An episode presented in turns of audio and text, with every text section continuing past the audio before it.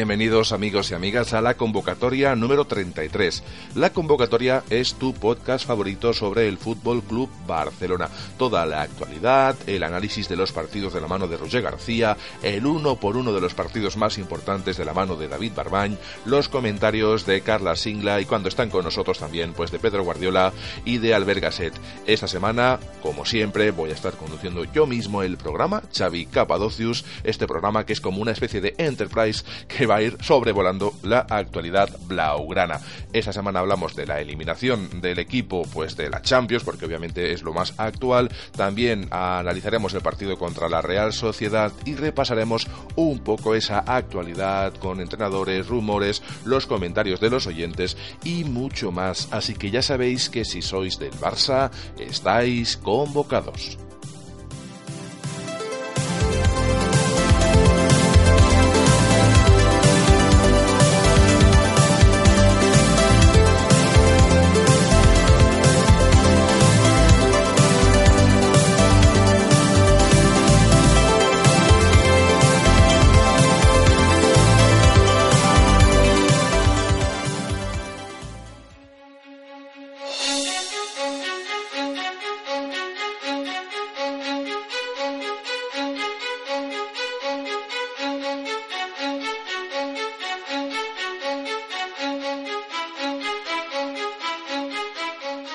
Bienvenido, Roger, a la convocatoria. Titular. Sé que esta, esta, semana es duro el titular, pero hay que sacar un titular. Hola a todos. Eh, mi titular es Sin Rastro. Sin Rastro y el. Alargándolo un poquito o, o, o diciendo algo más que Sin Rastro, para que veáis a qué me refiero, Sin Rastro de aquel Barça. Sin Rastro. Yo creo, mira, lo, lo dejaré así: Sin Rastro de aquel Barça. Bueno, bien es un buen titular. ¿Qué tal te encuentras tú, aparte de estar así un poquito pachucho? ¿Cómo, cómo has visto este partido? ¿Sensaciones generales? ¿Crees que hay un fin de ciclo deportivo? Y ya no hablo del escarnio, de la frase, la frasecita, la coletilla tonta, sino yo hablo de un fin de ciclo deportivo. Para algunos jugadores eh, se avecinan cambios potentes. ¿Cómo como, ves? Como ya adelantó Frederic Hermer hace nueve años, cambio de ciclo. fin de ciclo, sí, señor. Sea, fin de ciclo, exacto. ¿Alguna, no, eh... alguna vez tenía que acertar, ¿eh? Sí, diciéndolo cada fin de semana, al final vas ganando Champions y alguna de ellas tiene que ser la definitiva. Pero el fin de ciclo eh, no significa que sea un fin a nivel deportivo. Un fin de, cic- de ciclo abre otro nuevo. O sea que aquí Sí, está las claro. frases... eh, Que se lo digan a que se lo digan a Pep, ¿no? Cuando se fue cuando se fue Rijkaard, que sí que se cerró con un año así un poco raro. Después de lo que veníamos, vino Rijkaard, ay, perdón, Pep y mira lo que se lo que se ganó. En cuanto a ayer, muy rápido, ya se veía que era muy difícil, el Barça pues eh, no tuvo acierto y simplemente con una defensa ordenada y estando cada uno en su sitio haciendo lo que le toca y sin fallos, la Juve pasó sin Sin brillo, tipo de Sin brillo y con lo justo. Es, yo creo que también sería un es poco... que es eso, y, y- y más que nada es esto es en detrimento del Barça, o sea, es, es, eh, es criticar al Barça que con un poco de orden no sin salirse de sus obligaciones y con un poquito de solidaridad, solidaridad y orden, diría yo, se le ganó y no pasó ningún tipo de apuro en ningún momento. Bienvenido también a la convocatoria David Barbañ. ¿Cómo te encuentras? Titular. Muy buenas. Eh, mi titular sería un poquito Lost, perdidos. Estamos se- seriefilos hoy, ¿eh? Que está muy bien esto. Lost. Bien, me gusta, me gusta Sí. porque tiene mucho significado. ¿Cómo te encuentras tú de Perdidos. ánimos? Perdidos, eh, yo de ánimos, bueno, bien. eh, se acabó ya, nos hemos sacado un peso de encima con esta eliminación. Era una cosa que se veía venir, que veníamos arrastrando y nos clasificamos eh, de milagro para cuartos. Mm, Sí, señor. pero de aquí, de aquí no hemos pasado. Eh, es una temporada rara, lo venimos comentando todo el año, toda la temporada, de altibajos.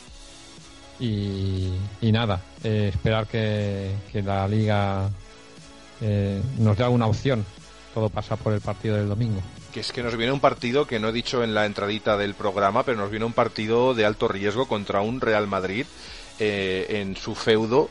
Que bueno, no sé en qué momento nos pilla ese, ese partido, pero al Barça o le puede, puede ser un bálsamo que, oye, que al final cuando ganas a un Real Madrid se te perdona todo y puede ser reconstituyente, o todo lo contrario, ¿no? Pillar en un punto anímico un poco así, extraño, en el gris. No sé, veremos, veremos, porque, porque lo vamos a- también a comentar al final del programa y haremos porra incluso. Carlas, Carlas Ingra, bienvenido a la convocatoria, benvingut, eh, amigo titular, ¿cómo te encuentras?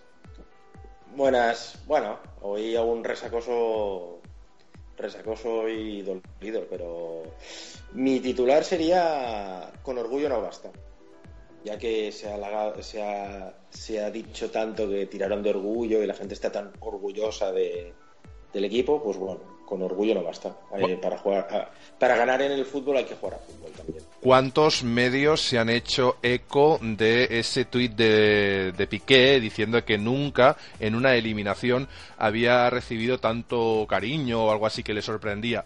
Eh, lo que no me sorprende es que la gente sea del Barça man que pierda, que sea del Barça a las mm. duras y a las maduras. Lo que me sorprende más, o, igual no, y eso es lo decepcionante, es que este Barça no fuese capaz de sacar algo más allá, eh, un poco pues ese punto honor, ese amor propio, eso que llevamos pidiendo desde hace bastante tiempo y que parece que este año el Barça venía teniendo escaso.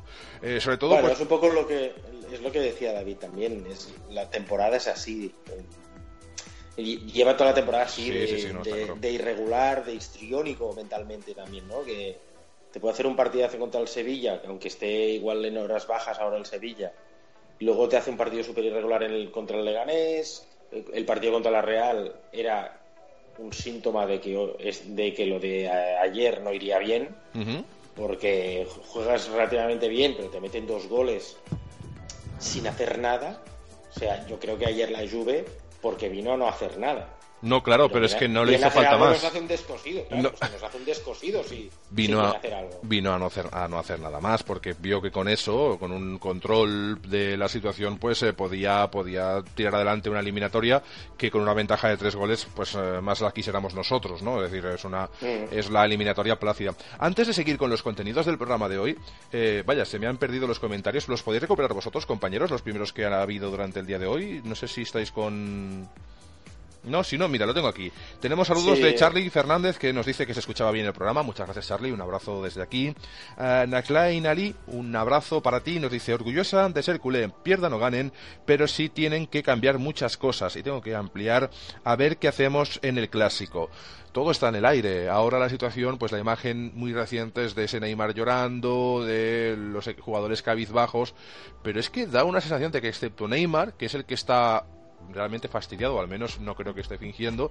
El resto de jugadores pueden estar mal, pero ha habido como una... No, sé cómo definirlo, ¿no? Como una sensación de que como estaba muy difícil, no sé, es como en esos partidos que al Barça se le complican y parece que se conforman de alguna forma. No digo que todos lo hagan así. Una sensación de... de Conformismo, ¿no?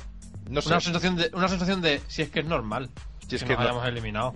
Si es que es normal, si mira de la que nos salvamos. Tenemos también aquí eh, otro comentario de Charlie Fernández que dice Mónaco campeón de Europa, equipas, en catalán, que sería Mónaco campeón de Europa, equipazo. Mm, oye, la sorpresa sería esa, ¿no? Que ganase el, Mónaco. Pero no sé yo, ¿eh? Yo aquí ya no apuesto por nadie porque está, están los partidos muy, muy locos. Nos saluda a Bowinas que nos dice Visca el Barça, man que pierda. Desde aquí te saludamos también, Visca el Barça, siempre del Barça, pero obviamente a veces cuando hay que criticar y comentar las cosas lo hacemos. Chicos, tenemos el repaso, el análisis del partido de la Real Sociedad, que vamos a hacer un poquito, como decimos aquí, sin céntimos, vamos a hacer un poco de repaso de ese partido para centrarnos el resto del programa en el partido eliminatoria de Champions. Perfecto. Vamos a ello, pues Ruge García es nuestro especialista en analizar los partidos de forma táctica y David Barbañ hace también lo que es el uno por uno de los partidos. En este caso, el partido que vamos a analizar con Ruge va a ser el de la Liga, el de Liga, el último, y el que haremos uno por uno con David Barbañ es el de la Juve. Así que empezamos por el más antiguo, que es el que vamos un poquito a finiquitar, porque, bueno, ahora a esas alturas yo creo que es el menos importante, pero merece la pena ese análisis del experto. Adelante. Pues lo haremos, como decimos aquí, muy picadito porque tampoco tiene mucha historia este partido. Fue más por la, el mal rollo que me entró y la mala leche con según qué jugadas que, que, realmente un trámite que se tenía que pasar para llegar al partido de la Juve, pero vamos, casi nos cuesta. Si no tenemos la liga perdida ya, casi nos cuesta la liga ya. Esa sensación de, eh, debilidad, ¿no? Es que no sé si tiene un titular esta, este análisis, pero es sensación de debilidad. Debilidad, pero en todos los sentidos. O sea, ahora, ahora lo, lo veremos pero, pero me sacaba de, me, sacó de quicio ciertas cosas y, lo visteis en el WhatsApp, porque yo me puse como una moto con el 3-2 y ahora, lo comentaremos. Eh, como aspectos así un poco extraordinarios, eh, en el sentido de, fuera de lo común, Barça sin Neymar. No, no estaba Neymar, estaba sancionado después de su autoexpulsión en el grandísimo partido de Málaga.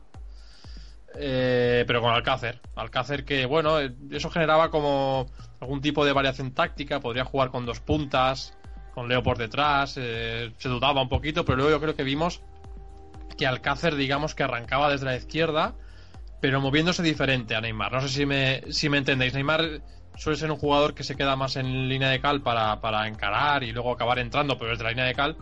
Y, Alcácer sí que quizá aparecía más eh, entre esa posición un poquito dudosa, ¿no? Para los, para los defensas, que es esa, posición entre, entre el lateral y el central que genera esos desconciertos quizá en en defensa y apareciendo un poquito más también en, zona de 9.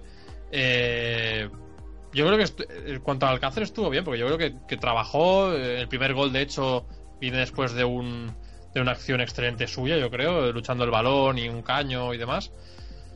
Pero también volvió a fallar una, creo, hizo un mixto espectacular, en fin. O sea, Alcácer en su nivel últimamente, que al menos aporta cosas buenas, pero sí que ostras, con algún detallito de decir, no, y espabila porque es que, es que te hemos fichado para esto, ¿sabes? Se le detecta algún cambio de actitud, pero que obviamente a estas alturas, pues eh, igual debería ser más. Pero bueno, dentro de lo que es eh, lo que nos ha dado Alcácer, no nos podemos quejar en ese aspecto. Es decir, es un jugador que ha ido de menos a más, porque no podía ser tampoco de otro modo, pero la gente parece ser que está compensando también sus ganas, que también es importante a veces. ¿eh? Es un poquito un equilibrio entre ganas, suerte, posibilidades y demás. Pues eh, empezando por, por ya el partido en sí, eh, vimos un partido creo que sin control del balón. Eh, de hecho, en el cómputo global, la Real se llevó la posesión, 51-49. Es decir, es un 1% que es una tontería, pero, pero la estadística está ahí, nos quitó el balón.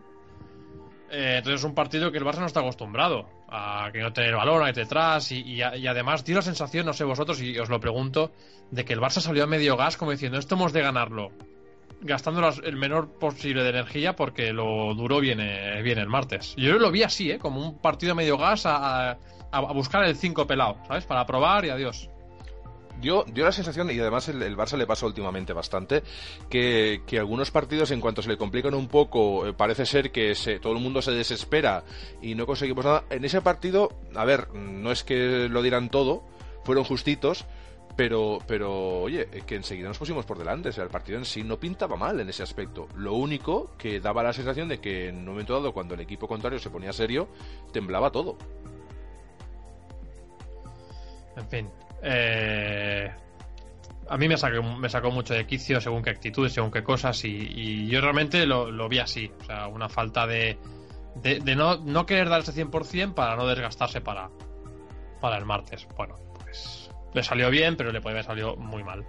Sí, no, de hecho el, partido del Real Madrid, este último que jugaron con la segunda línea, que se les empató el... Bueno, no. Que ganó Isco. Que ganó Isco el partido, porque, porque realmente el Sporting se adelantó dos veces, dos veces, nada más y nada menos, y al final acabaron ganando. Pues eh, el Barça, con otra actitud general, porque es un poco raro, con dándolo justito y tal, al final se consiguió amarrar un partido que luego se acabó pidiendo la hora, porque íbamos con ese uyuyuy. Pero bueno, al final este, este trámite se logra salvar, pero bueno, tampoco holgadamente.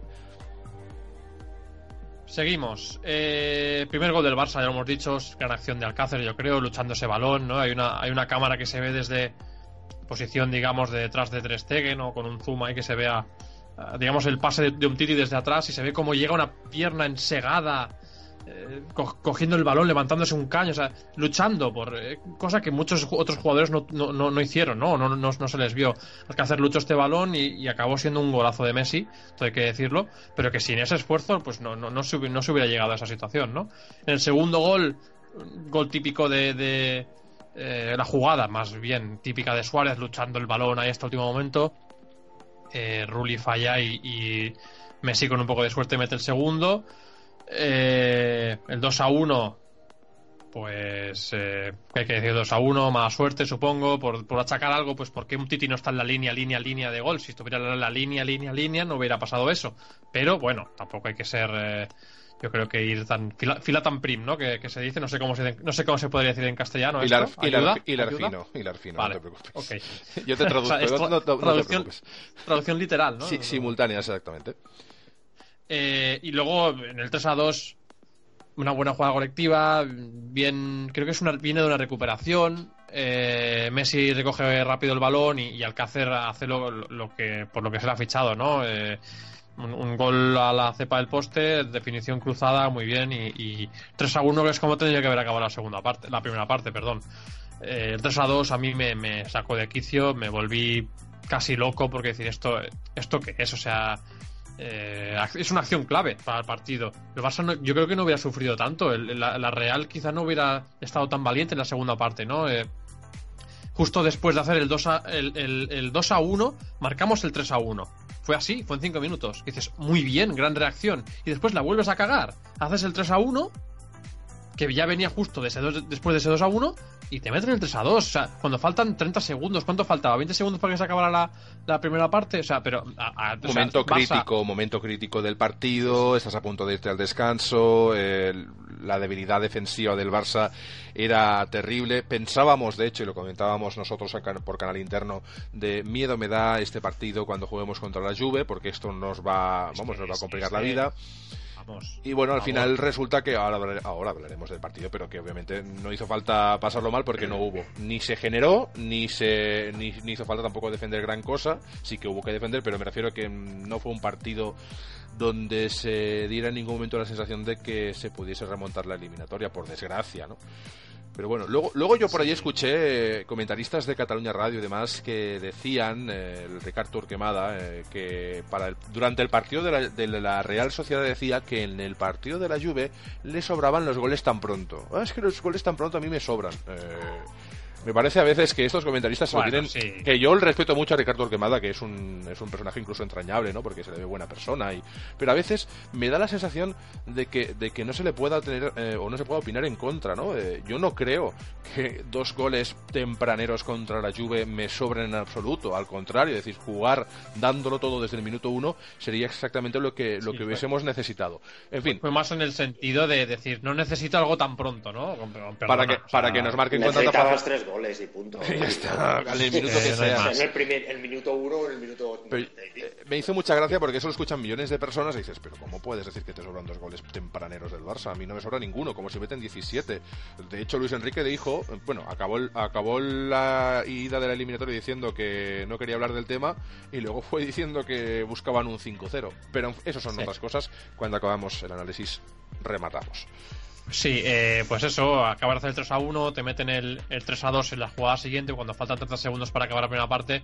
Y yo la pregunta que hago es, ¿a, qué jugamos? ¿no? O sea, eh, que, decirme por favor qué más hay que hacer que defender. O sea, qué, más cosas, qué, trabajos tienes que hacer más que defender cuando faltan 20 segundos de, de, partido, de primera parte. O sea, ¿cuál es tu trabajo aparte de defender? O sea, y eh, tienes la última jugada es la última. Sabes que no vas a salir más. No se pueden hacer faltas, no, se puede tener un. No se puede trabar el, partido, no se puede parar, no se puede. Es falta de oficio, falta de oficio. y, de concentración. Yo creo que es claramente un problema de falta de concentración. Ahí hay que hacer esto, ¿no? Eh, pensar en evitar cualquier jugada de la Real. Estás 3 a 1 y, queda nada, quedan 30 segundos para, para la media parte. Es, es, muy infantil esto. Exacto, sí, es, es falta de, de, Nois, que somos un equipo de la élite, que estamos compitiendo por todo, que queremos ganarlo todo. Esto no cabe. En, bajo ninguna circunstancia esto no cabe. Es, es una tontería, porque es un gol y no sé qué, pero es que es de verdad.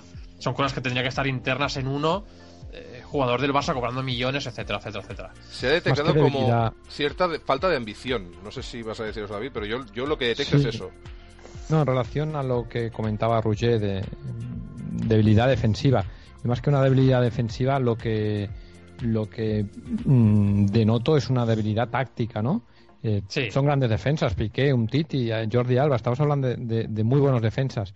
Lo que pasa es que lo venimos comentando toda la temporada, el Barça está partido, eh, tiene ahí un agujero en el medio, los jugadores del de, la defensa con, con los los del centro del campo no se entienden, los, los del centro del campo con los delanteros no se entienden. Parece que trabajamos en tres bloques separados, los tres de arriba se lo montan entre ellos, los tres del medio del campo están ahí eh, y, los defensas eh, eh, en la misma línea, ¿no? Y la sensación es de que, perdón, el equipo está un poco partido.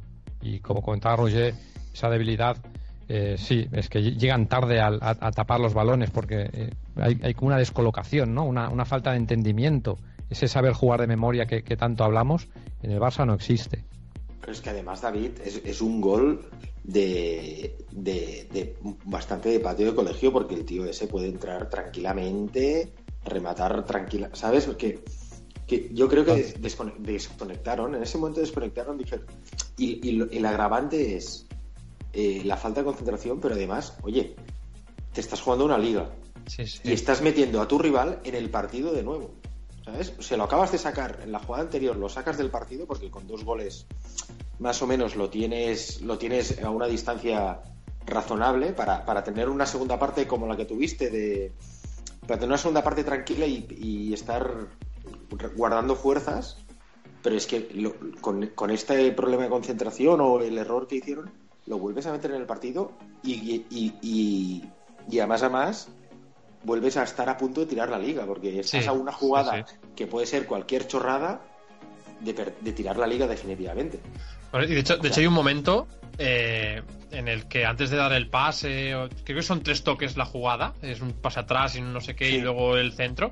Hay un momento en el que dices, ah, es que te puedes jugar, para 20 segundos que quedan te puedes jugar una tarjeta, o sea que hay un momento que, que hay un jugador de espaldas a portería en medio del campo que si lo agarras así, si te, si te bailas un twist así rápido y lo coges y tal, ya está, es falta y no te va a pitar, no, te va a sacar tarjeta. ¿Por qué, ¿Por qué faltan estos automatismos? Estas picardías, estas...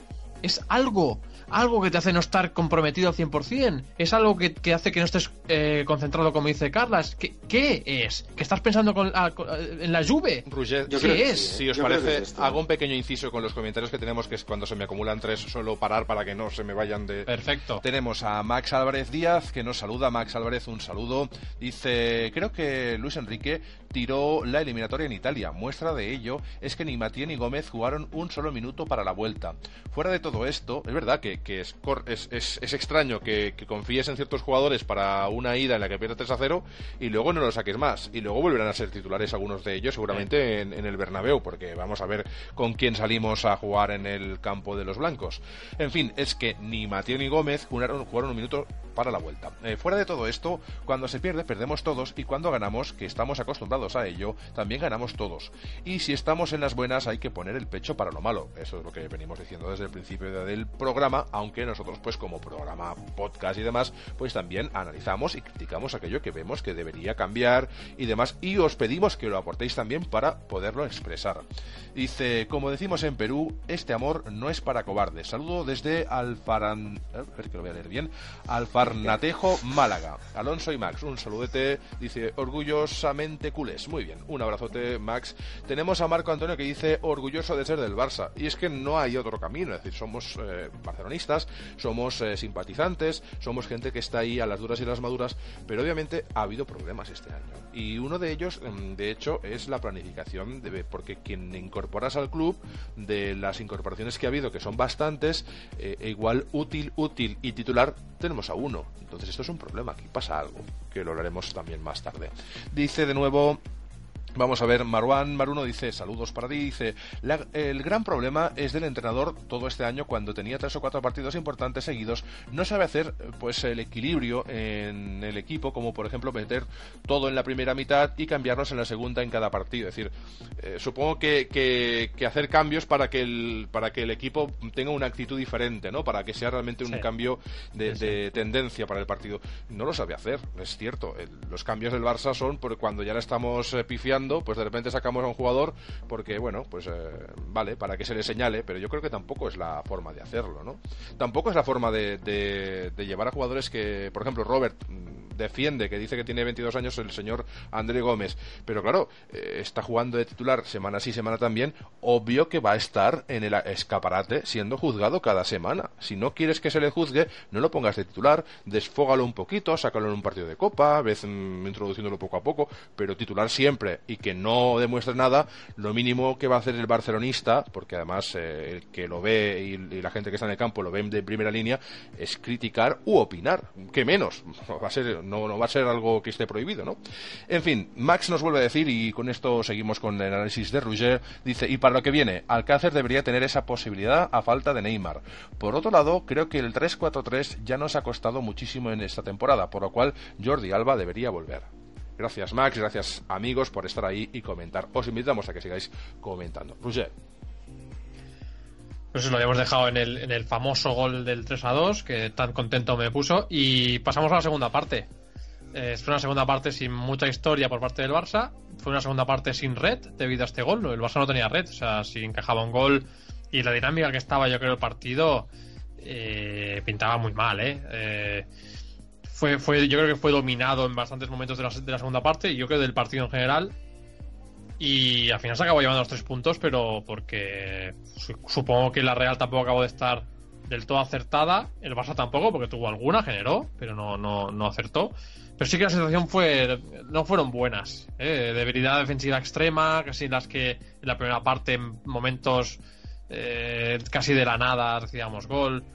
Eh, con muy poco, vamos, nos hacían gol. Y, las sensaciones, yo creo que cuando acabó el partido, para el partido de ayer, de perdón, del martes, no eran buenas. Eh, totalmente contrarias a, lo que había pasado en la eliminatoria anterior, yo creo, ¿no? Sí, yo creo que la situación general, aunque hubo quien quiso impulsar algún tipo de remontada, de, cambio de tendencia, esa sensación era diferente. Se ha demostrado, se ha visto obviamente, y el resultado es el que es, pero la primera remontada, mm, quieras que no, estábamos ahí. Es decir, aún se puede hacer algo, esto no es normal. No hemos podido haber encajado esa goleada, eh, el, PSG no puede ser mejor que nosotros, y hubo un poco eh, pues eh, de orgullo propio, ¿no? Se hirió el orgullo del Barça y hubo una reacción. En este caso, la reacción, no sé si se intentó o no, pero no se, plasmó en nada, en nada efectivo por lo menos, ¿no? Yo veo dos diferencias aquí. La, primera es... La distancia entre partidos, quizá, ¿no?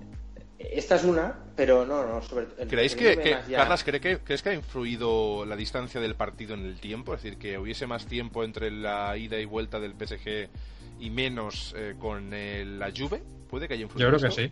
Sí, pero para mí no es el factor importante. ¿eh? Yo creo que hay dos factores más importantes. El primero es la Juve es un equipo con mucho más oficio que el Paris Saint Germain. ya solo por ser italiano ya el oficio, digamos que viene viene de serie. Son equipos acostumbrados a jugar a que no les metan goles y a meter los mínimos posibles. Ligas, diferentes ligas diferentes. Eh, también la Juve es un equipo que viene demostrando desde hace mucho tiempo. ¿Cuántos escudetos lleva ganados seguidos? Unos pocos, ¿no?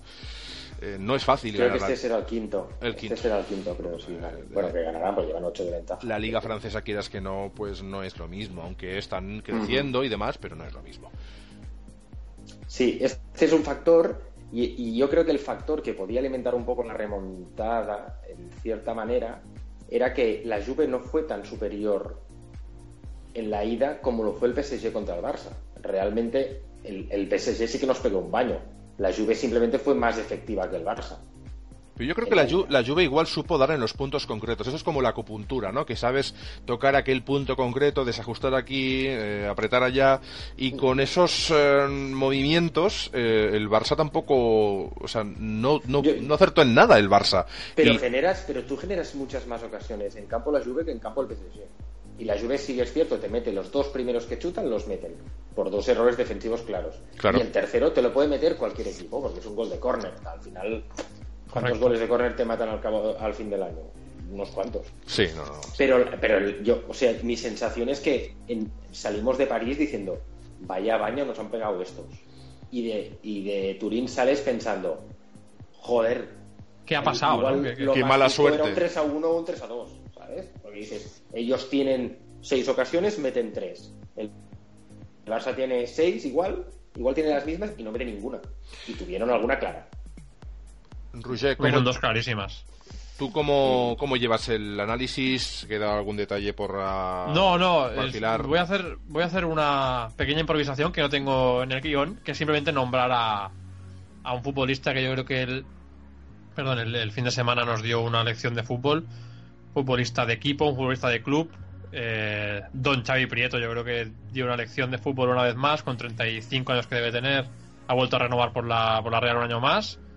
Un, jugador que estuvo en la Real cuando bajó a segunda, un jugador eh, diferente que tuvo ofertas, eh, pero no, un jugador de club, un jugador de.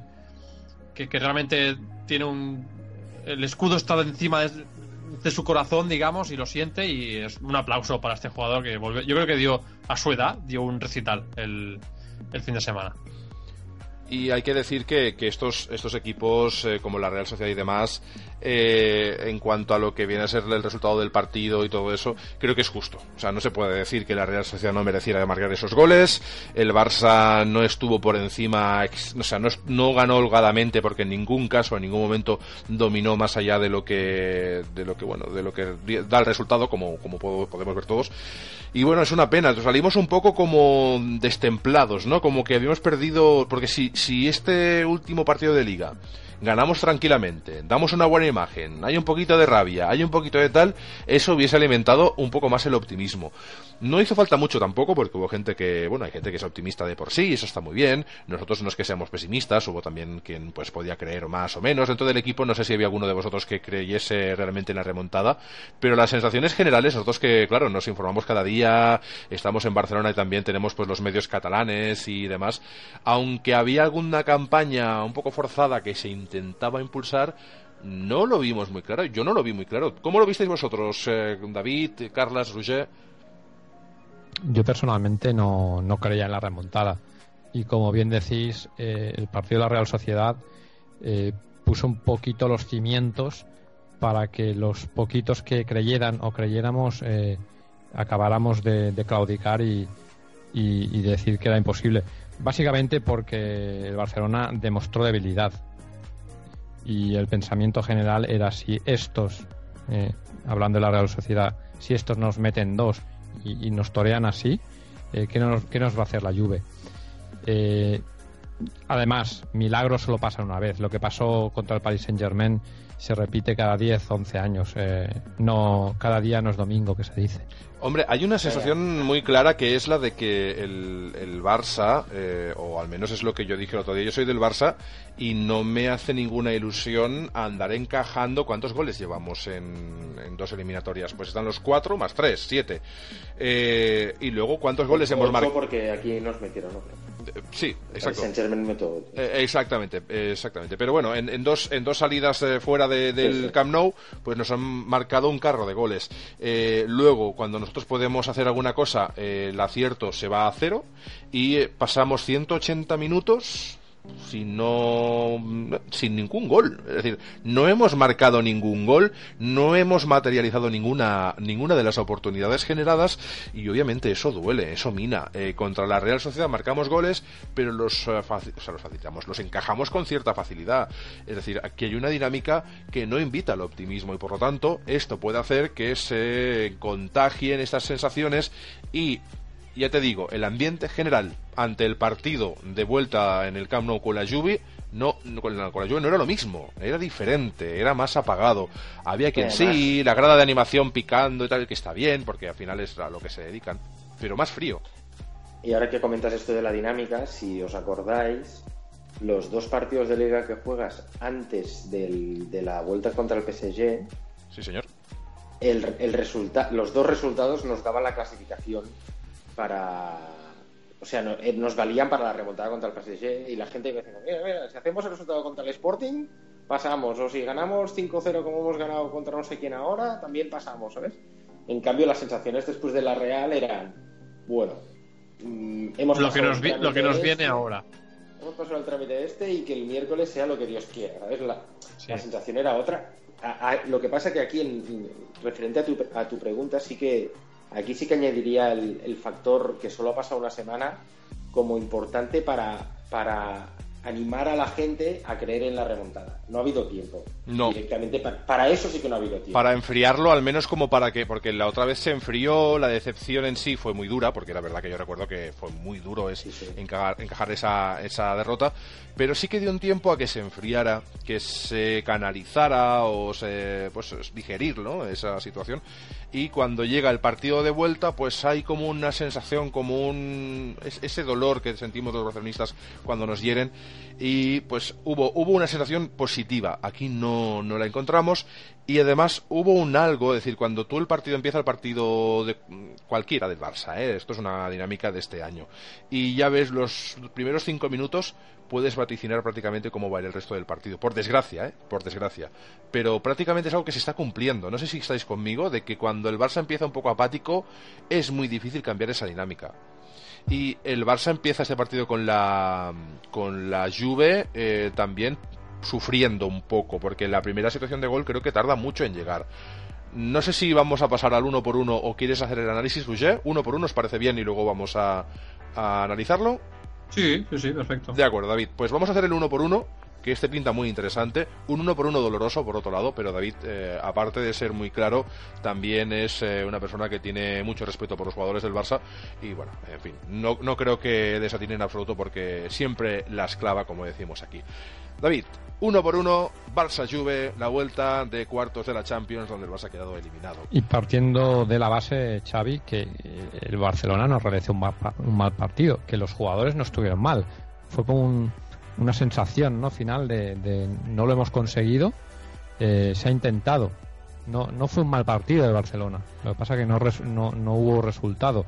Eh, es más, la Juve estuvo muy bien en lo suyo, que era defender pero también es verdad, y, lo hemos comentado anteriormente, que le faltaba ese plus. Yo creo que al Barça le falta ese halo de, las grandes ocasiones, de esa chispa, de esa mala leche, y, hay como un conformismo dañino. Lo hablaremos. Ter Stegen. Ter Stegen estuvo lento, estuvo poco exigido por los delanteros italianos, es verdad, tuvo poco trabajo a la hora de parar balones, pero no le dio velocidad al juego, no le dio velocidad a la salida del balón para iniciar el juego desde atrás. Se escucharon incluso algunos pitos por su parsimonia y es que cuando el partido exige velocidad, eh, garra, eh, en partidos como este se necesita otro ritmo y el alemán no lo entendió así. Me dio la sensación, y mira que lo pensé varias veces, me sabe hasta mal pensar en ello, ¿eh? pero pasé bastante partido pensando en los misiles en, Misiles son aquellos saques que hacía Cillesen, o que suele hacer, porque lo pasa que como no juega, pues eh, no se le ve. Pero, pero yo creo que esas incursiones, ese plus, ese algo diferente, nos hubiese venido bien en este partido. No sé en qué, igual en nada, pero me daba la sensación de que necesitábamos un algo más que incluso Luis Enrique creo que no supo plasmar en esta en ese equipo. Piqué. Piqué excitado, bien en las labores defensivas, sin, sin apenas fallos, controlando lo poco que le llegó. Eh, quiso sumarse, eso sí, al ataque, pero con poca fortuna. Y una vez se instaló ya como delantero centro, lo único que aportó fue confusión al resto de sus compañeros. Esa sensación es, así, ¿eh? o sea, yo creo que has clavado, no, no hay que añadir nada más. Confusión. yo, fuera del área eh, rival, Piqué, fuera de su lugar, estuvo cumplidor. O sea, lo llegué a ver por izquierda, por la derecha, de medio centro, por delante, dando salida. Pero sí que es verdad que en el área generó confusión pero quiero remarcar, ¿eh? estuvo mucho rato fuera de su sitio y fuera del área eh, lo vi, vamos, no perdió ningún balón y fueron balones algunos un tanto comprometidos y salió bien de esas jugadas. En el área, mal aportó aquello que nos falta, pero claro, igual eh, que te lo aporte Piqué no es lo mismo que te aporte esa chispa, pues un Neymar, ¿no? O un Rakitic que está un poquito más acostumbrado a hacer algo más ofensivo. Eh, no podemos tampoco echarle en cara la actitud, la actitud pues de Piqué, ojalá hubiese 11 Piqués en actitud, luego en cada uno de sus prestaciones. Un Titi. Un Titi incansable en su línea, consolidado y ya no es ninguna novedad, cortó todo lo que le llegó, por alto, por bajo Demostró también que por velocidad tampoco le supera a nadie. Inteligente para, para dar el balón rápido a sus compañeros. Un buen partido del francés. Jordi Alba. Jordi Alba, renacido. Encontramos a faltar a este Jordi Alba, eh, que nos maravilló en su primer año con, el Barça, con la selección. Recordar aquellas carreras por la banda y que tanto echábamos a, faltar en estas últimas temporadas. Toda la temporada hemos ido diciendo que, que Jordi Alba era prescindible, de hecho había perdido la titularidad, eh, Luis Enrique apostaba por el 3-4-3 sin él en el campo, eh, pero sencillamente era porque no se dedicaba a hacer lo que sabe hacer y que nos ha demostrado que sabe hacer, jugar como un gran, un gran lateral que es. Estuvo bien en defensa, buscando siempre desmarques, eh, desdoblándose a Neymar continuamente. Un buen partido para mí de Jordi Alba. Y que si la alternativa es Mathieu, mm, ya está, firmamos directamente. Mucho mejor todavía. Sergi Roberto. Mucho más bueno haces a, a, Alba, sin lugar a dudas. Yo creo que de Alba no, no, A ver, hemos sido críticos con él, pero tampoco lo hemos descartado, sino que en ciertos momentos de la temporada jugar sin él por temas tácticos, no porque lo hiciera mal del todo, sino porque por temas tácticos nos ha funcionado. Y oye, pues al final el entrenador también, si hace un cambio y por hacer un 3-4-3 la cosa funciona y el damnificado es Salva, que aun con todo y con eso ha jugado partidos, no ha estado totalmente descartado, ha jugado un partido que otro, ¿no, Roger? Jordi Alba. Jordi Alba ha estado fuera pues no te sabría decir, ¿eh? creo que no es, de tres, creo que no es un caso, no es un caso tan claro como el de Rakitic que estuvo fuera, que no jugaba, que Yo luego, estado fuera. Salió...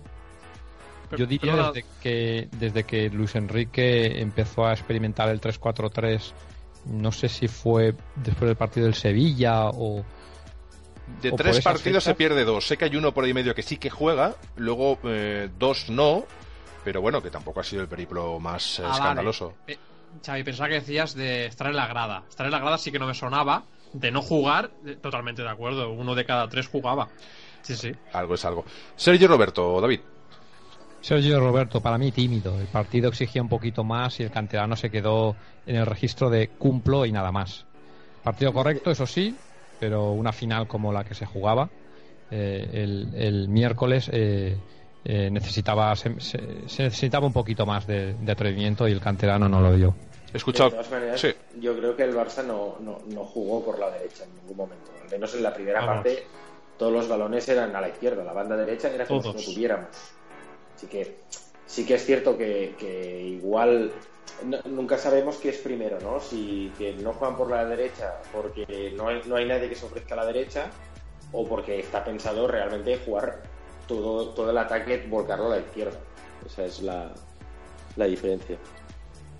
Yo la verdad que, creo que no estuvieron acertados ninguno de los jugadores, estuvieron correctos, pero acertados no, tampoco, porque acertados sería pues poder eh, brindar opciones más que claras, pero es que en ningún momento hubo tampoco una opción clarísima de gol, hubo algún destello, alguna cosita, pero, pero no hubo una sensación de dominio, no hubo una sensación de claridad ni de superioridad es de esos partidos que dices, eh, me falta, me falta ese algo más, llámale X, no sé cómo lo llamamos, pero cuando el Barça juega como Los Ángeles o cuando todo viene bien, se nota. Los automatismos eh, son algo que se ha perdido con el tiempo, se han desgastado. Y lo decíamos la, semana pasada, ¿no? Esa magia con Luis Enrique y con Unzue también parece ser que en lo táctico pues ah, se, ha, se ha borrado o se ha desgastado muchísimo. Seguimos con Busquets. Busquets dueño. Para mí el centro del campo fue Busquets, manejó el balón como quiso, marcó los tiempos, dio velocidad a la, salida del balón. Lástima, eso sí, que los de arriba no tenían su día. Para mí una exhibición de, saber hacer de Sergio, pero también sin recompensa. Una vez más eh, se demuestra lo imprescindible que es eh, su presencia en esta alineación. Sergio Busquets, 29, perdón, 29 años, ¿eh? Yo lo digo porque para que nos vayamos eh. 29 años. Van, cumpliendo años, las facetas pasan. Eh, este, jugador pues ha pasado por la mejor época de Guardiola, eh, ha pasado por otras épocas eh, un poco menos exitosas. Pero este Barça se ha, rehecho de situaciones tan complicadas como lo de Tito y demás. Y realmente es, hay que entender que los jugadores que han pasado por esas, esos últimos 3-4 entrenadores que han estado allí, tiene mucho mérito. Tiene mucho mérito. De ahí que entiendo que hay un orgullo general por la mayoría de jugadores. Pero hay otros que no que no han pasado por ello y que tampoco han demostrado nada. Y esos son los que preocupan. ¿Por qué? Porque esos son el futuro del Barça, en muchos casos. Eh, estábamos con Busquets, pasamos a Rakitic. Rakitic trabajador. Tiene, también estuvo en su línea de ayudar al equipo, de multiplicarse, de ofrecerse a sus compañeros. Nada que reprocharle al, al croata. Eh, se lo dejó todo en el campo. Eso sí, los italianos eh, lo acabaron ahogando. Sí, porque al final eh, es, lo que decía yo, la Juve parece que supo la combinación para esa caja fuerte llamada Barça, para desbarajustar ¿no? toda esa seguridad y tal, y aunque tampoco dio la sensación de que nos fuese a vapulear, es verdad que no le hacía falta más. Cuando no te hace falta más, tampoco vas a hacer ningún esfuerzo extra. Con tres goles de ventaja, madre mía. Estábamos por Rakitic, vamos con Iniesta. Voluntarioso, en su mejor en su mejor versión, controlando el balón, ayudando en defensa, conectando con los delanteros. pero como todo el equipo, ¿eh? le faltó suerte. Eh, fue de más a menos y se fue apagando a medida que la remontada se hacía imposible. Es que el ánimo, yo creo que el ánimo de este Barça está muy justito y cuando las cosas no vienen rodadas es lo que llevamos diciendo tiempo también. Sí que me repito, pido disculpas a la audiencia y a los compañeros, pero es verdad ¿eh? que, que esa sensación de desgaste ha sido algo progresivo y esperábamos un giro que pareció venir en algunos momentos hará un mes, mes y medio, pero bueno. Lionel Messi. Messi ahogado, no fue su noche, ya van unas cuantas. Estuvo impreciso en muchos regates, en muchos pases fáciles, eh, se fue crispándose, se, eh, se, fue crispando, se fue poniendo nervioso a medida que avanzaba el partido.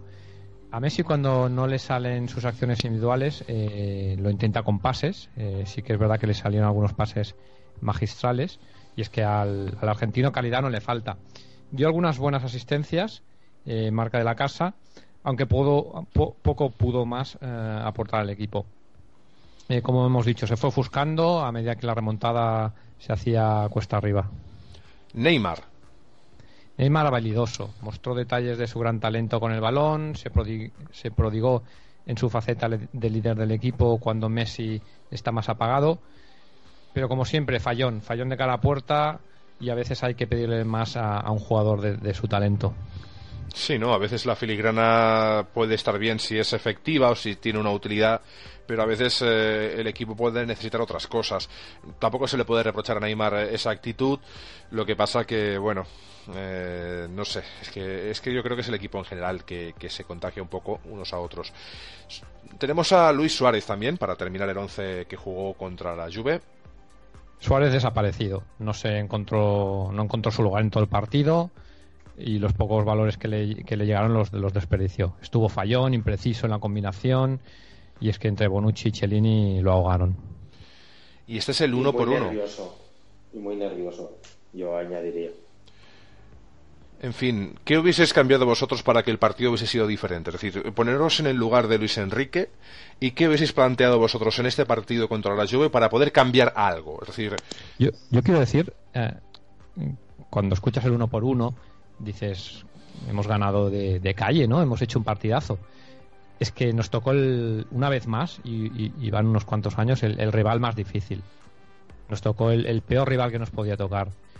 Eh, una lluvia que nos ahogó, que haciéndolo bien nos ahogó, y, sin despeinarse prácticamente, sin sufrir. sin salir de algo extraordinario, ¿no? Exactamente, sin salir de algo, oh, qué, qué lección. defendió ordenado, solidario, y es lo que decíamos antes. Totalmente de acuerdo, David. Pero, ¿creéis que este Barça, si fuese el Barça de hace año y medio, dos años, hubiese caído del mismo modo? Es decir, hubiese jugado como ha jugado el Barça. Nada más de estar acertado un poco más, mm, eh, Xavi, en, actitud, un poco más. En ganas, actitud, ganas, eh, chispa. No, no, nos da la sensación de que tú sabes cuando algo lo lustras, ¿no? Que queda brillante, queda bonito, que, que, que todo, ¿no? Que todo el mundo se fija, pero que este Barça ha perdido ese lustro, ha perdido ese brillo, ha perdido ese, ese algo. Estamos a muerte con el Barça, ¿eh? que nadie lo dude, pero ha perdido. La, la vista atrás y, solo hace un par de años que ganamos la final de la Champions contra este equipo, eh, manteniendo ambos, ambos equipos un, bloque muy similar, sobre todo el Barça, prácticamente el mismo bloque. La, Juve no tanto, ¿eh? la Juve no tanto.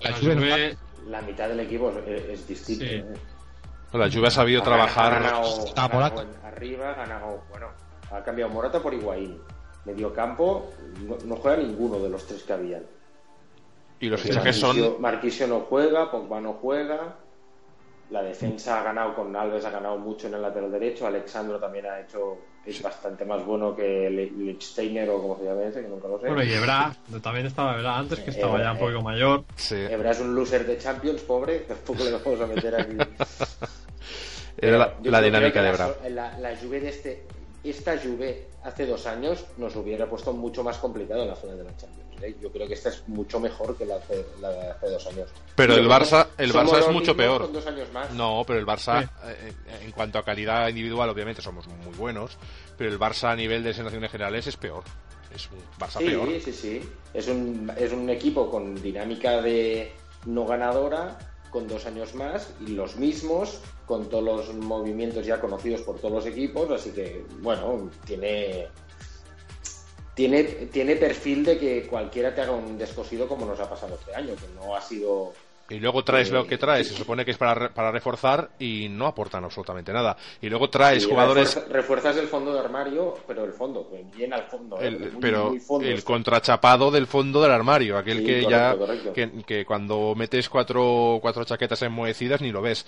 Eh, el tema es que, eh, por ejemplo, yo te digo que mm, este, este Barça el problema no solo son los fichajes, que, que vale, podemos señalar a André Gómez y demás, pero el problema eh, quitando a un Titi, que es, lo dejamos un poquito aparte, es que jugadores que se supone que son de la casa, que deberían haberse acoplado perfectamente a la dinámica del, del equipo, hablamos de un Rafinha, de un Denis y similar, tampoco lo han hecho. Que fichajes que se hicieron a correcuita o con prisas, mm, como fueron. El tema de Alex Vidal eh, lo dejamos un poco porque ha habido lesiones y ha habido un poquito de tal. Y justo en el momento que empieza a entrar en, en, esa, en ese juego, pues lo perdemos. Pero Arda, por ejemplo, tampoco ha dado un rendimiento esperado. Y, y, claro, cuando te fallan, no un jugador, no. ¿Cuántos he dicho ya? Y creo que me faltan dos o tres por nombrar. Estamos hablando de cinco o seis fichajes en uno o dos años que no han cuajado en absoluto. Obviamente, esto en, Claro, es decir, háblame de la dinámica de hace dos años, cuando estos fichajes no estaban, y era muy diferente. Había un once inicial, pero lo que entraba también lo hacía bien, había una actitud general distinta, eh, había hambre, había... Pero ahora, cuando no te falla uno, no, sino que te fallan cinco, seis o siete jugadores eh, en un grupo de 20, 20 y algo, pues obviamente aquí hay un problema de planificación. Esto empieza obviamente por la directiva, esto pasa por la dirección técnica, esto pasa por el entrenador que se va. decir, eh, después de decir que van a ganar 5-0, que yo creo que tampoco es necesario, ¿no? En fin, hay que trabajar todo eso, es decir, lo hemos de ver en positivo, aunque estamos un poco pues desanimados, porque obviamente pues se ha perdido una la Champions, yo creo que es lo, esa la competición más importante, que cuando se pierde es la más dolorosa, porque si se pierde la Copa del Rey, ¿qué estaríamos diciendo? Pues bueno, no pasa nada. Se pierde la Copa del Rey, no pasa nada. se pierde la Champions. Es lo que dice el Madrid, es lo que usted puede decir el Madrid, que no pasa nada. hay que valorarla, hay que valorarla, ¿eh? pero que es verdad que de las competiciones, las tres más importantes, Champions, Liga y Copa, por ese orden, y el que diga lo contrario, o no sabe de fútbol o tiene ganas de, discutir. Eh, ¿Por dónde digamos? ¿Tenemos el análisis de la Juve, Roger? Hacemos sí, hacemos repaso. rápido. Un partido que a priori ya hemos explicado que estaba con esa dinámica un poquito gris, en la que David ya nos ha hecho el uno por uno, el equipo está fallón, eh, no acaban de salir las cosas como queremos, y llega este partido, ¿no? Después de una Real Sociedad que casi nos empata, que estábamos ahí uyuyuy. Pues sí, viene la Juve al Camp Nou, eh, una Juve que salió valiente, que salió a presionar arriba, de hecho el Barça Tardó 10 minutos, yo creo, en poder empezar a jugar eh, mínimamente tranquilo. Tuvimos un poquito el problema que decía David de, en esos primeros 10 minutos esa duda de, de Ter Stegen y yo creo que también por quitarle un poquito de culpa, que, no digo que no la tenga, también quizá, eh, como te diría, los compañeros somos un equipo al fin y al cabo, ¿no? Y quien ha de generar la línea de pase también son los demás, aunque él no estuvo tampoco demasiado acertado. Y si os de jugar en largo con dos centrales como Bonucci y Chiellini, pues cuidado. Y aún, aún, eh, Luis Suárez ganó más de una poniendo el, el, cuerpo. Eh, pues eso, un Barça que tardó 10 minutos en, saltar al campo, casi te diría, una lluvia muy ordenada y con una defensa pues espectacular, yo creo que ya lo hemos dicho. Eh, defensa, solidaridad, orden táctico. Y, yo creo que la Juve en lo que se basa, o sea, su pilar número uno es no cometer errores. Estoy ordenado, defiendo bien, soy solidario y no cometo errores, eh, me convierto en un verdadero muro eh, bianconero. Entonces, eh, poco, poco se puede hacer ahí, yo creo, ¿no? aún, aún todo y con eso el Barça volvió a tener oportunidades, como en la ida, que las, generó, pero una vez más no consiguió ni siquiera hacer un gol. Y, y, perdonarme, pero así no se va, no se va a ningún lado, ¿no? O sea, con una falta de acierto en, ocasiones tan claras y, que pueden decidir de eliminatorias y no meter ni una. De acierto, de garra. Yo creo que es acierto, garra, actitud. Eh, nada, es decir, eh, es, complicado. Tenemos dos comentarios, Roger, los voy a hacer un inciso, aprovecho este momentito. Nos dice Alexis Serge, que saludos Alexis, dice, decir que la Juve eh, es el rival más difícil es decir falsedad. Bueno, falsedad, tampoco es que estemos aquí engañando a nadie. No es fácil la Juve, pero bueno, vamos a leer el comentario. Dice, tanto Atlético, Madrid o Bayern dan más miedo. Depende de cómo se mire. me gustará ver, me gustará ver, y eso nos dará la razón o no nos la quitará, que al final no somos tampoco dioses, ni tenemos la verdad absoluta, sino que debatimos las cosas y por eso os dejamos que comentéis, porque nos encanta hablar con vosotros, es, eh, veremos qué jugador o qué equipo juega contra la Juve y a ver qué pasa. Como no haya un Atlético Juve en semifinales, vaya pastel habrá, habrá cadáveres, habrá muertos en el campo de, los palos que se van a dar, porque son dos equipos que, bueno, en fin, van a saltar chispas. Pero quiero ver el equipo que juega contra la Juve, a ver cómo se plantea, porque la Juve eh, defensivamente tiene una doble línea defensiva atrás que es inexpugnable, es muy difícil. Yo, igual no, igual no, igual pienso que no es el más difícil, pero digamos que sí que lo veo el más robusto, el más, el más, el, no sé, lo veo como...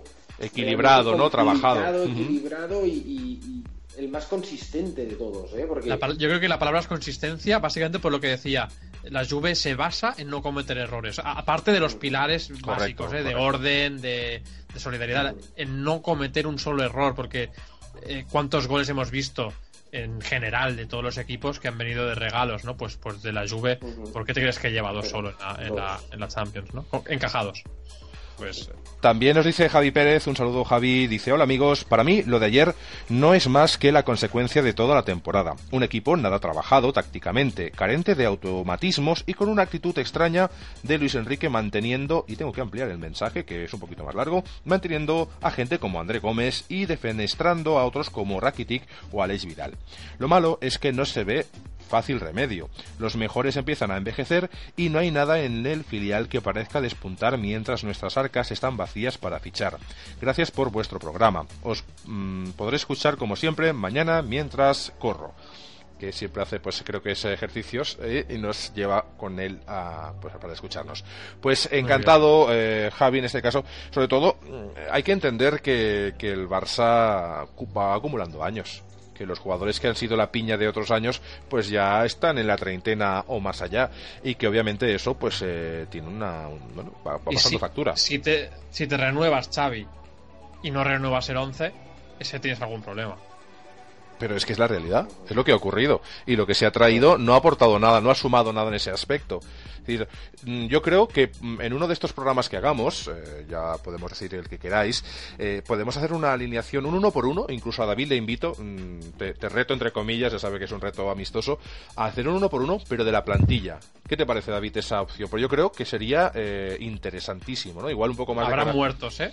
Yo, un uno por uno... Claro, ¿no? Un uno por uno de la plantilla, yo creo que, que habrá muchas verdades que explicar y otras que a lo mejor no tienen ninguna explicación. Ahí lo dejo. Eh, cuidadito, ¿eh? porque si hacemos un uno por uno de la plantilla, habrá jugadores que vale que Luis Enrique los habrá usado más o menos, pero es que cuando han tenido las oportunidades, porque al final el fútbol son oportunidades, tampoco han demostrado nada. Ah, es que juega Denis Suárez. Sí, un, un, me acuerdo que jugó un partido maravilloso y en el siguiente que jugó de titular, desaparecido. Por la circunstancia que fuese. Ya tardó tiempo en volver a jugar. Cuando volvió a jugar, también desaparecido. Luego volvió a jugar y desaparecido. Decir, eh, claro, esas tendencias extrañas, Arda, ya me dirás tú, eh, otros, eh, André Gómez, por mucho que juegue titular, mm, no ha aportado ese plus que se le debe pedir a un jugador del Barça, ¿no? ¿Es un crack, André Gómez? No. ¿Es un jugador fuera de serie? Tampoco. ¿Tiene 22 años? Vale, pero es que hay jugadores con mucho menos han sido fichados y al menos aportaban algo, algo de crack, algo de locura, mm, no sé. Yo echo de menos, yo, yo clonaría a Risto Stoichkov y lo pondría por ahí a dar patadas y que se cagara en los árbitros, porque al final esa, esa esencia de mala leche es, es, algo que nos llena a nosotros. O sea, un tío que, que, esté ahí dándolo todo y que se parte una pierna para conseguir una pelota, no sé. No sé, yo creo que es, es esa sensación que tengo general, ¿no? Yo de Arda tengo una pregunta que es que el otro día lo pensaba, a ver si me, me, ayudáis. ¿Este 2017 ha jugado algún partido? Estuvo lesionado, ¿no? tuvo, un, tuvo algo. Sí, sí, lo que quieras, pero es que estamos a finales de abril, ¿eh? ¿Ha jugado algún partido? Creo que jugó uno. 2017? Algo ha jugado, pero circunstancial total. Creo que ¿eh? jugó uno. Y no de titular, sino. No, no sí, creo que fue titular, pero luego lo sacaron o no sé, que no hizo nada. O sea, va por su tercer año, ¿no? En el Barça, o segundo, no, segundo, ¿no? Claro. Y, la, primera temporada, lo que es la primera mitad de temporada, no la puede jugar por la sanción. Mm, correcto. Y la segunda no la juega. La segunda temporada. La, no, no, es el tercer año este. Es el tercero ya, ¿no? Claro. la segunda temporada es cuando tuvo un poco la explosión que empezó a jugar bien. La segunda temporada. Vale, o sea, y de la primera juega la mitad y de la última también juega solo la mitad. muy bien. Es que en ese, en ese uno por uno que, le he planteado a David, pero que participaremos todos, obviamente, eh, el bagaje de algunos fichajes puede ser realmente terrible. Y es algo que, que, dos años atrás, es que no hace falta ir muy lejos, dos años atrás creo que ese uno por uno con ese bagaje no ocurriría. Luego no en los mismos términos, es decir, y no tiene por qué ser perder o ganar. Podemos, eh, eh, el año pasado también caímos eliminados de, Champions, obviamente no se ganó, las circunstancias fueron un poco diferentes. No, no, no me sentí de la misma modo que, del mismo modo que me siento ahora. Es decir, yo recuerdo esas sensaciones de haber perdido, sabe, muy mal y tal, pero bueno, fue un bajón en el punto concreto de la temporada en la que se perdían títulos, pero es que el resto de la temporada no se jugó mal, no sé, o no tan mal. No sé si vosotros me compartís lo que acabo de decir, pero las sensaciones del Barça eran distintas. El año pasado el Barça tuvo aquel mes. Un bache. Pero ya está. Fíjate qué final de temporada hizo, lo ganó todo. Por eso ganó la liga. Pues es que este año no. Este año, por, por, por, no ganar todo, no hemos ganado ni siquiera todo lo que viene en una semana. O sea, es que no. no en una semana no hemos. Perdón, en una semana no hemos sido capaces de ganar todos los partidos de una semana. De 33 programas, bueno, que en realidad serían 32, eh, creo que sería. 34. Ay, verdad, 34, perdón. Eh, lo que, pero estaba pensando en lo que quería decir. Eh, lo que nos sorprende es que eh, solo en un programa, y fue hace poquito, podíamos decir. la semana de Sevilla. Dos victorias seguidas y dos victorias con alegría y con optimismo que nos invitaban a, un cambio. Sí, pero, pero, pero una, dos victorias, una contra el Granada, que es casi equipo de segunda, y la otra contra un Sevilla que está en horas no bajas, lo siguiente. Eh, sí, la caída, la caída en picado de San Paoli, está clarísimo. Pero bueno. que también igual nos hicimos unas ilusiones muy, muy fácilmente. ¿eh? Sí, hombre, fue aquel, aquel programa que decíamos, viene un, un, abril importantísimo, creemos que el Barça llega bien, creemos que tal. Y las ganas pues, que teníamos. Estamos a, estamos a día 20, o sea, bueno, a día 20. ¿Y, ¿Y el martes qué día fue? 18, pues a 18 ya se había ido Abril a, a, Pastafán de a tomar por viento. De, ilusionados a ilusos a veces, ¿no? Pero claro, eh, quien tampoco un poco confiado para el domingo, Es verdad, porque ahora, ahora debemos hablar del, clásico y, realmente qué sensaciones tenemos. Si os parece, acabamos rápido la lluvia porque quería destacar cuatro cositas así por encima y, y pasamos al clásico porque, porque en fin. respira, respira. sí, sí. Eh, en cuanto al Barça, eh, eh, decíamos, la, la, Juve se mm, basa en no cometer errores, en estar muy ordenado, etcétera. Aún así, el Barça tuvo, yo creo que entre los minutos 20 y 30 tuvo un, arreón bastante importante. En, esos minutos yo creo que pudo haber venido el primero perfectamente. Pero falta de acierto de nuevo, ¿no? Lo que venimos diciendo durante todo el programa. Tanto en la ida como, como, como ahora en la vuelta en el partido de esta semana. En la segunda parte, pues eh, supongo que hubo más riesgo, también más precipitación. Ya, sabíamos. en la primera parte, cuando, cuando no acabas de, llegar al objetivo, tienes una pausa ahí. Eh, sabes que no se acaba el mundo en el minuto 45, pero cuando empieza la segunda parte, sabes que cuando se pite el final, si no has llegado, eh, ya no hay más margen, ya no hay más red. yo creo que fue por eso por lo que se generó una precipitación extra, ¿no? Yo creo que lo comentaba también Carlas en, esa estadística de, tiros a puerta, a puerta en el sentido de entre los tres palos, creo que se ve reflejado eh, al 100% esa precipitación, esa falta de, de calma. Al fin y al cabo son profesionales, ¿no? Y... chutar más fuerte porque para asegurar el gol, cosas sí, no sé, no, hace falta. Si la pelota tiene que. Para que sea gol, lo primero que tiene que pasar es que vaya a portería. Si no va a portería, seguro que no va a ser gol. No, no, no un portero que la parará o no. Pero... es que el Barça tiene, tiene una dinámica desde hace años de, de, lo que es el chut a puerta, chuts de fuera del área y demás, que no sean de Messi, ya se quitó lo de Messi, ya sí que nos vamos a, un 0,0% o 0, poco, pero es que no se chuta desde fuera. Es decir, ese, ese bagaje de, de chuts y de tal, ah, no sé, es que deberíamos tener más alternativas en cuanto a ataque. Espero que el entrenador que venga inculque una sensación ofensiva más de machaque, por favor. Es decir, podemos dominar de todo lo que quieras, pero una dominación estéril también es desesperante también es desesperante. Tenemos que transformar todo eso en, un martillo arriba. Eh, lo tiene el Madrid, lo tienen otros equipos que cuando suben pues machacan. Pues, pues conseguir estar ahí y, chutar a puerta. Aunque fallemos 25, si chutamos 50 y entra en el resto, oye, genial. Pero, pero si no se chuta... Las estadísticas del Barça de Guardiola. Yo, por eso, es cuando al principio, de hecho antes de empezar el el programa en sí, los, los compañeros o los, la gente que nos escuche de ahí se quedará un poquito. ¿Qué se refiere? Hacemos una previa en Facebook y demás, y lo, comentaba, digo, para mí el fútbol se trata de generar, porque si tú en cada partido generas, lo normal es que acabes marcando un porcentaje X, ¿no? De, de, eso que generas. Lo, que no es normal es que generes y que no marques nunca. Que es lo que decíamos con el Barça de Pep. Eh, hubo algún partido que perdió, me recuerdo aquel famoso partido de Palop en Sevilla, en aquella eliminatoria de Copa, y demás, que, el Barça no paró de generar y no pudo. Yo recuerdo mi, mi sensación. Oye, es que es un partido uno entre mil, porque con lo que ha generado el Barça se tendría que haber clasificado. Esa sensación se ha perdido. Puede haber un partido malo, puede haber un partido sin suerte, pero, pero la actitud, eh, el, bueno, lo que es el espectador, tanto si está en el campo donde sea, se da cuenta de la actitud del equipo. Es esa actitud la que nosotros estamos debatiendo, no, no porque el Barça sea menos Barça o porque este, no, no, somos del Barça pues a, muerte y, moriremos siendo del Barça. Lo que pasa que, eh, obviamente, lo que nos ha pasado estos días un poco, y a mí también me ha tirado un poco para atrás, es el orgulloso, estamos orgullosos, todo bien, bien, estamos orgullosos de ser del Barça y de los jugadores que están ahí, de la mayoría, pues también. Pero eh, obviamente duele, una eliminación duele. Eh, una pasividad de ciertos, en ciertos aspectos o una falta de chispa en otros aspectos, pues también, y no es solo un partido, no somos almas de solo un partido, de que solo si hemos perdido un partido se acabó.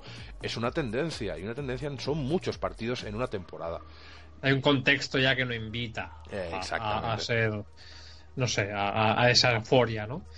Eh, por destacar algo más del partido de la Juve, eh, cuando con el cambio de con la entrada de Mascherano que, que salió por Sergio Roberto y con Piqué arriba, el Barça acabó defendiendo con dos y de hecho yo ahí a partir del minuto 80 yo ya veía que, que el Barça no es que no fuera de esto, es que iba a perder el partido. O sea, si yo hubiera tenido dinero en una, caja de, una casa de apuestas, hubiera, hubiera apostado que perdía el Barça, porque es que con dos defensas era muy vulnerable. Al final no, no acabó ocurriendo, yo creo que más porque quizá tampoco la Juve se volcó en demasía. De hecho, si, si vemos los tres cambios que hizo la Juve, fueron el punta, el media punta y el extremo derecho. O sea, eh, y fueron jugadores mucho más defensivos. Quizá porque no le hizo falta, a lo mejor, ¿no? Exacto, no le hizo, no le hizo falta. Eh, por destacar también, la Juve jamás, jamás en ningún momento perdió el orden. Eh, yo creo que ahora mismo la mejor defensa de Europa juntamente con, el Atlético, aunque creo que la Juve aún está un, poco por encima. Eh, el único que pudo sufrir un poco fue Alves, lo que comentábamos al, al principio, por, por su edad, yo creo, por, por su marca, que era, que era Neymar y que estuvo muy, muy atrevido, habilidoso, como decía David. Y porque por Cuadrado no le hacía el 2 contra 1. Exacto, por el excesivo trabajo designado a, Cuadrado. Yo creo que Cuadrado tenía que estar en todos los lados y haciendo de todo. Y creo que, hombre, Cuadrado es un gran jugador, un gran despliegue físico, pero es humano ante todo, no es ningún cyborg. Eh, ni tiene ruedas por ahí para como cancelar o algo que tiene motorcillos en la bici, pues él, no tiene motores en, las piernas. Eh... recuérdame quién, quién jugaba de interior derecho. ¿En, la Juve? Sí, de interior, ¿quién jugaba? En la Juve tenían a, Kedira, Gedira, que dicen Kedira, pero es Gedira, creo. Bueno, Kedira, porque algunos me dicen, ¿pero qué dices? Kedira y Pjanic. Eran los dos mediocentros, se podría decir. Como dice Alessandro, la querida. La querida. sí, sí. Pues eso. Ya, vale. Claro, entonces el, digamos que la ayuda, la ayuda en la banda la tiene, la, tiene Sí, era un 4-4-2, 4-4-2 junto, con Higuaín y Dybala con eh, digamos, asignación de trabajo en cuanto a presión y demás, pero tampoco mucho más. Eh, eh, la clave es la, la garra, el acierto, la falta de, la falta de fallo. Todo eso para mí es la clave del. Y ese triángulo que tiene ahí atrás, que es eh, Buffon, eh, Bonucci, Chiellini. Eh, todo esto que decíamos de Alves no se aprovechó, porque tampoco se generó nada. Eh, que recordamos de esa banda izquierda, alguna de Jordi Alba, pero poco más, no, se pudo. Por destacar algo un poco diferente, me gustaría nombrar al, árbitro, aunque sea por encima. Creo que fue muy permisivo. Eh, obviamente esto perjudica al equipo que más ataca.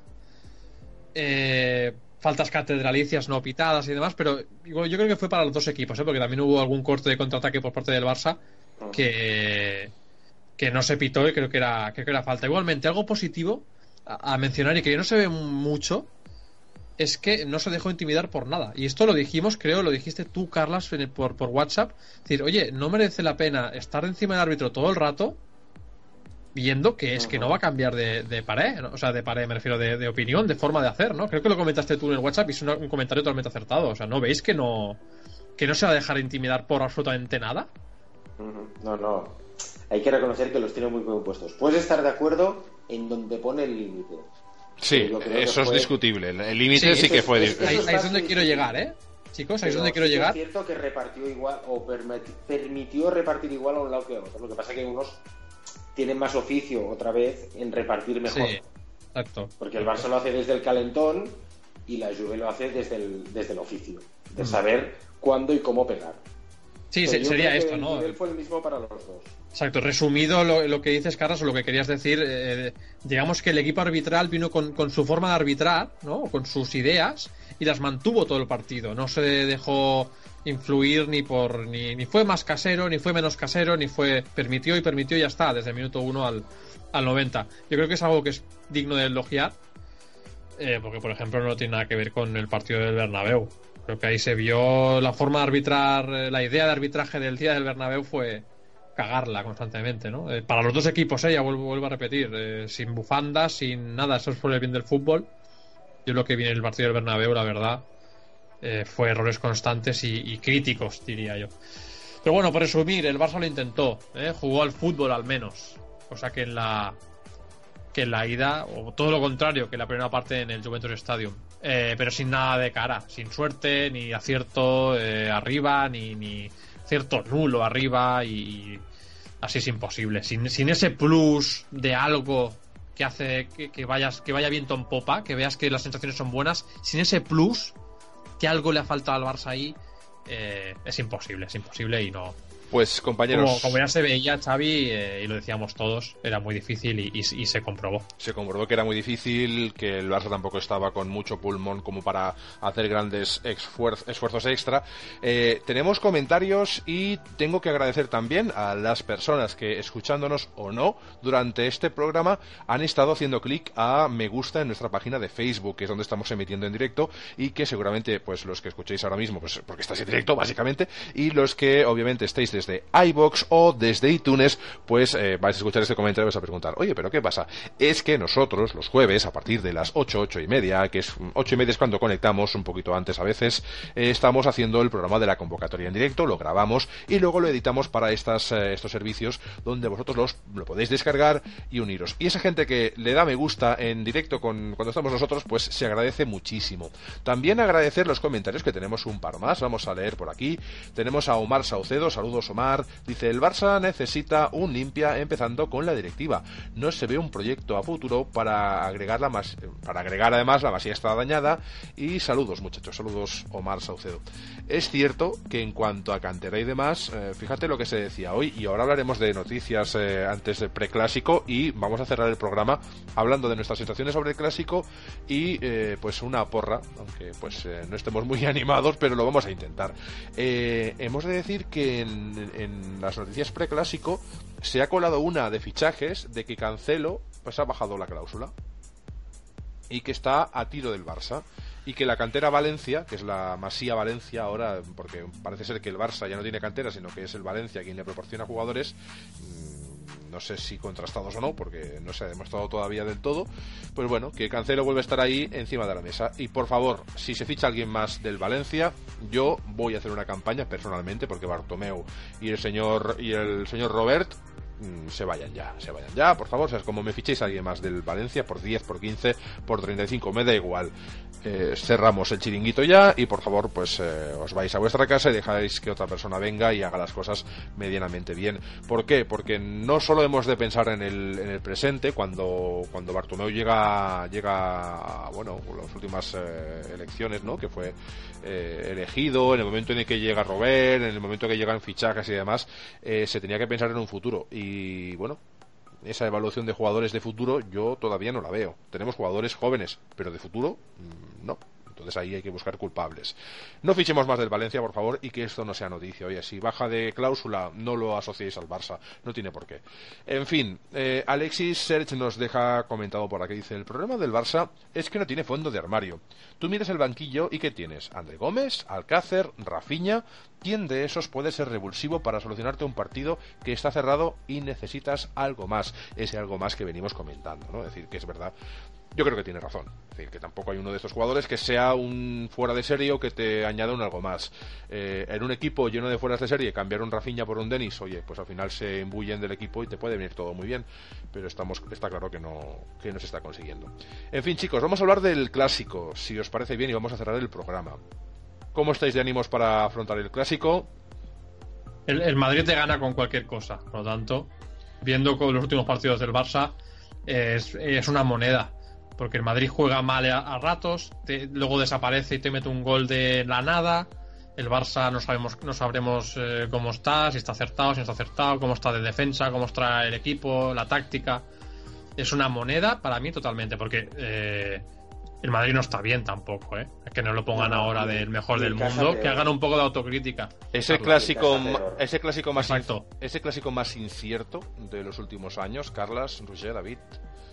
Siempre son inciertos, ¿eh? Porque el clásico es un clásico. El clásico se ha demostrado con los años, y esto no sé si me lo compráis, que independientemente de la situación de los equipos en la liga o en las competiciones, es como si fuese un mundo paralelo. Llega el clásico y lo que ocurra en la liga o donde sea, parece que se queda un poco en la inopia. Y eh, ese clásico va por otros caminos, por, otros, por otras vías. Es un clásico incierto, más todavía teniendo en cuenta pues la suerte de los dos equipos dispar, obviamente en la, en la Champions, eh, pero bueno, pero aquí nos aferramos a un clavo ardiendo, es decir, si el Barça este domingo no gana, no gana, eh, ya sí que a nivel deportivo estamos hablando de que una situación prácticamente insostenible en la liga y, bueno, ya sí que ya empezamos a hablar de la, temporada que viene. Prácticamente. Sí. Porque ganar la liga pasa por ganar al Real Madrid nada más.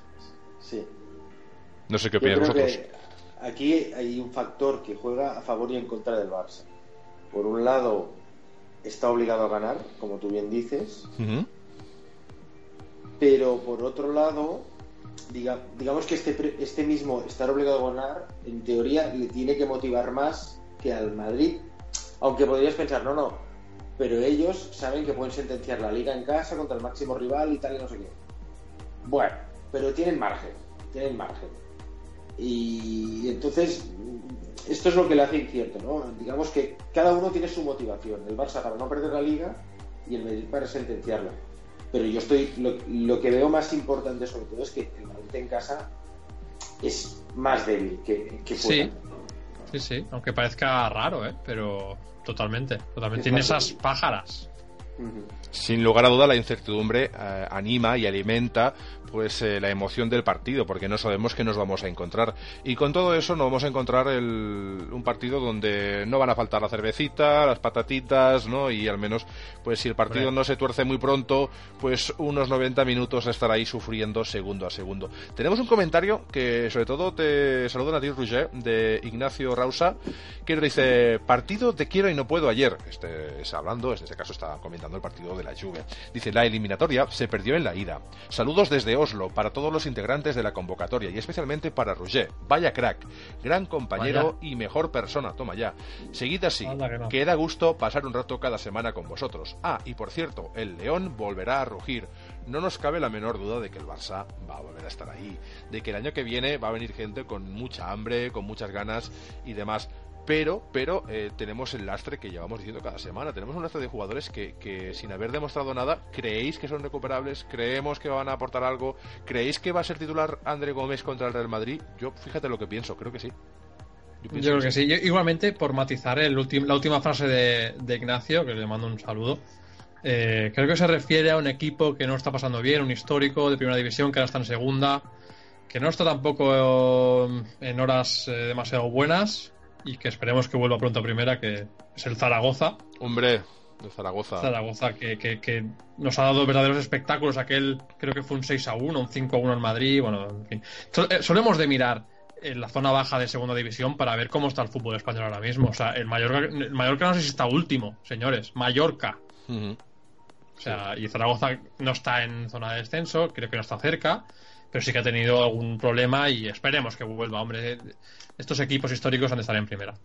Sí, hombre, siempre animan la competición y, bueno, los grandes, los históricos, pues sí que merecen estar ahí o al menos volver a estar en la en la élite. Tengo grandes amigos que son del, del, Zaragoza y que no lo han pasado bien, pero bueno, ahí es donde se demuestra la, la afición, ¿no? Y la, la energía.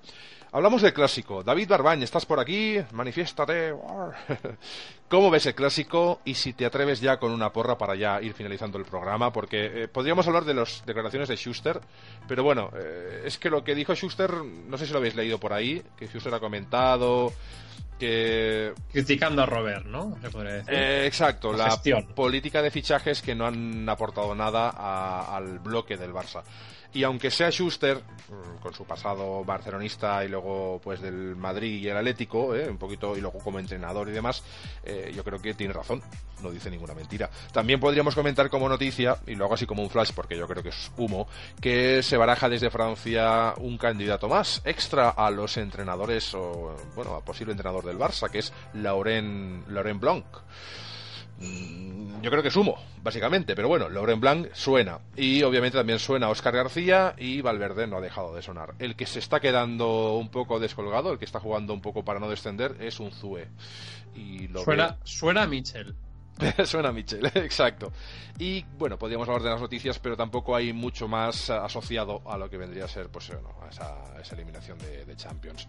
David Arbañ, ¿estás por ahí? Manifiéstate. Sí, bueno, en cuanto al clásico. Clásico, exacto. Entramos ahí en la parte final. Puede pasar cualquier cosa. Eh, la verdad es que es el Madrid el que llega mejor. No, no, no lo vamos a negar.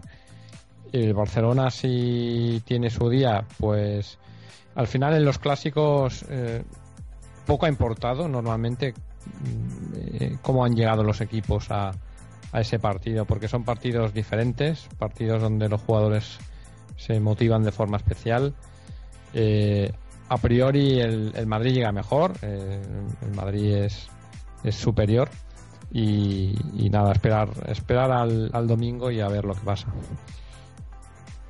Bueno, Roger, ¿tú cómo lo ves? ¿Madrid superior? ¿Qué sensaciones tienes? David, ¿te atreves con un resultado? Pues voy a decir un resultado de corazón, ¿vale? Que eso me lo, lo prefiero.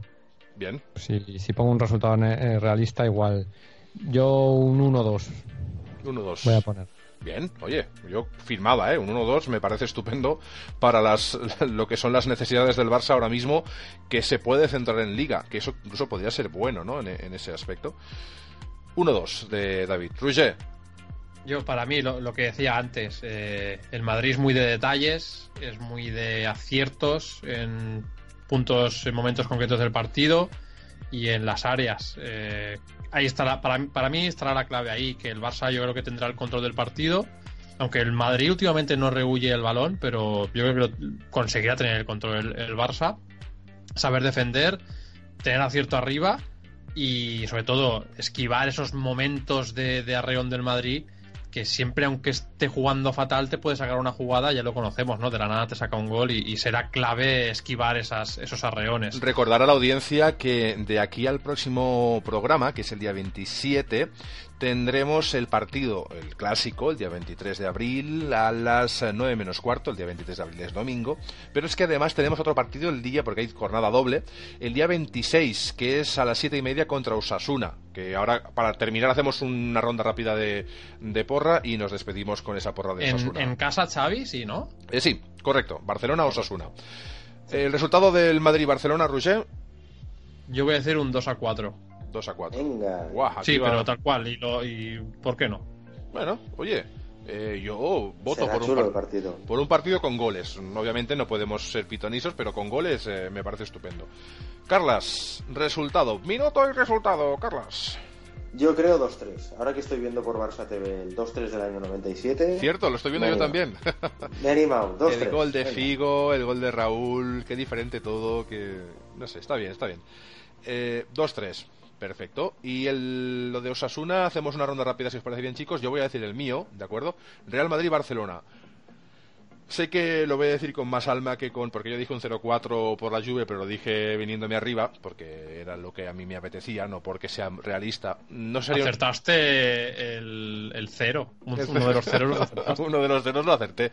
Y es verdad que, que, vamos a decir una cosa. Yo cuando hago las porras las hago con el corazón. Si tuviese que apostar dinero, si fuese una apuesta deportiva, igual sería diferente pero creo que todos estamos igual, ¿no? De acuerdo, es decir, que la situación del Barça es la que es y si tuviésemos que ir por estadísticas y dinámicas iría diferente, pero el alma barcelonista, las ganas, ese optimismo que tenemos ahí, aunque no, no estemos muy animados, pero está ahí porque queremos que el Barça mm, pues gane la Liga y gane la Copa.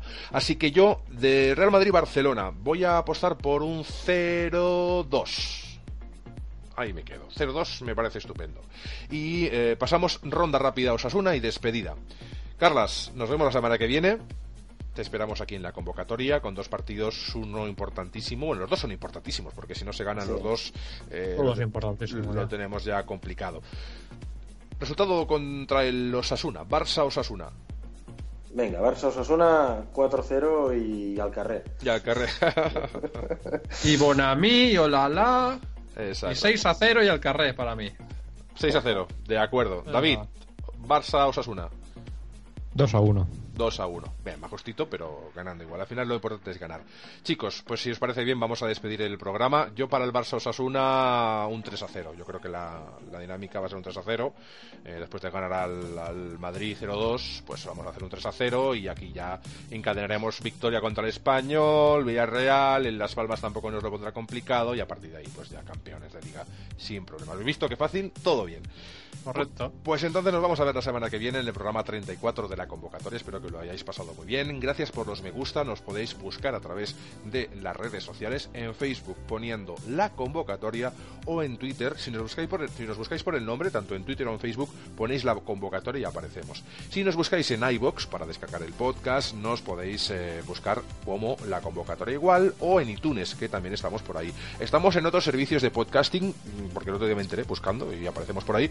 Pero oye, como al final ya me pierdo, vamos a los fáciles y luego en todo caso ya haremos lista. Gracias por estar ahí, gracias por escucharnos y apoyarnos, gracias por apoyar al Barça, visca al Barça, siempre gane o pierda, pero ya sabéis que tenemos siempre ese trabajito de trabajo, de que a veces no es agradable de criticar, comentar, debatir y plantear preguntas para que la audiencia pues intervenga y sobre todo pues participe. Gracias a todos y ya sabéis que si sois del Barça estáis convocados. Adeu. Adeu. Adeu, Chao.